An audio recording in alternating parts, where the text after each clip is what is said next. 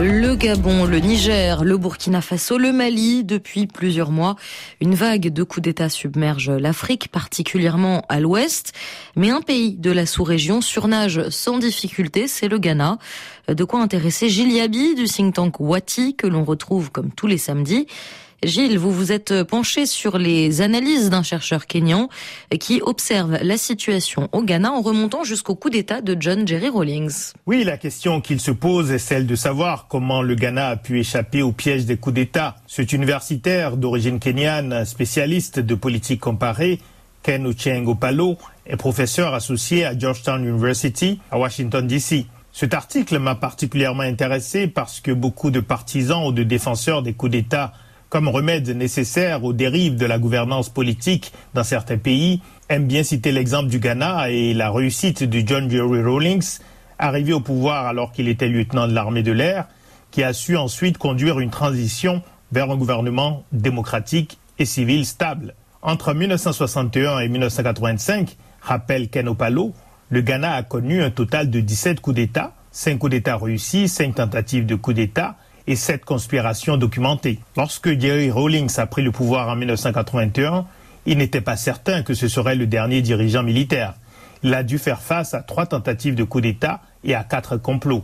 On le sait bien, et c'est d'ailleurs aussi vrai pour les rébellions armées. L'historique des coups d'État est souvent le meilleur indicateur du risque latent de coup d'État dans un pays donné. L'universitaire relève que parmi les pays d'Afrique de l'Ouest ayant connu des coups d'État, le Ghana est le seul qui semble avoir définitivement échappé au piège des coups d'État. Et comment donc euh, le Ghana a réussi à échapper à ce piège Alors le premier défi qui se pose à l'auteur d'un coup d'État, même mu par de bonnes intentions, est d'éviter de se faire renverser à son tour. Ken Opalo rappelle que le processus de consolidation du régime militaire de Rawlings a été violent. Après son premier coup d'État en 1979, il a fait exécuter huit officiers supérieurs, dont trois anciens chefs d'État, par un peloton d'exécution. Lorsqu'il est revenu au pouvoir en 1981, de nombreux autres ont été condamnés à la peine capitale ou à de lourdes peines par des tribunaux populaires. Évidemment, c'est une manière de faire expéditive qu'il ne s'agit surtout pas de recommander aujourd'hui. Et elle aurait pu très mal tourner. Rawlings aurait bien pu se faire éliminer lui aussi,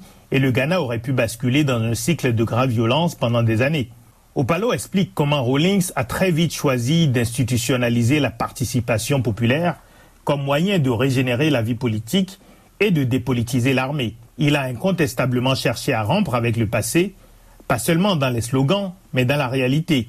Entre 1984 et 1988, une commission nationale pour la démocratie a étudié les moyens d'introduire la participation électorale ce qui a conduit au rajeunissement des gouvernements locaux élus après 1988. L'institutionnalisation de la mobilisation politique a aussi permis au Ghana de ne pas s'effondrer lorsqu'il a été confronté en 1983 à une crise économique majeure avec une grande sécheresse et l'expulsion manu militari de 1,2 million de Ghanéens du Nigeria, 9% de la population ghanéenne, qu'il a fallu réintégrer sans précipiter une catastrophe humanitaire. Les rapatriés ont été réinstallés dans leur région rurale d'origine où des escouades de mobilisation composées de jeunes ont été constituées. Rawlings avait une stratégie politique, mais aussi une stratégie économique pragmatique centrée sur la revitalisation des zones rurales. Selon les termes de Opalo, Rawlings n'était pas un idéologue radical. Et pour ce chercheur, Gilles, sortir du cycle des coups d'État à répétition, eh bien, ça risque de se révéler difficile pour les pays concernés. Oui, il identifie cinq pays en Afrique de l'Ouest qui présentent les risques les plus élevés de coups d'État, incluant le Mali, le Niger, le Burkina Faso, mais aussi la Guinée et la Guinée-Bissau.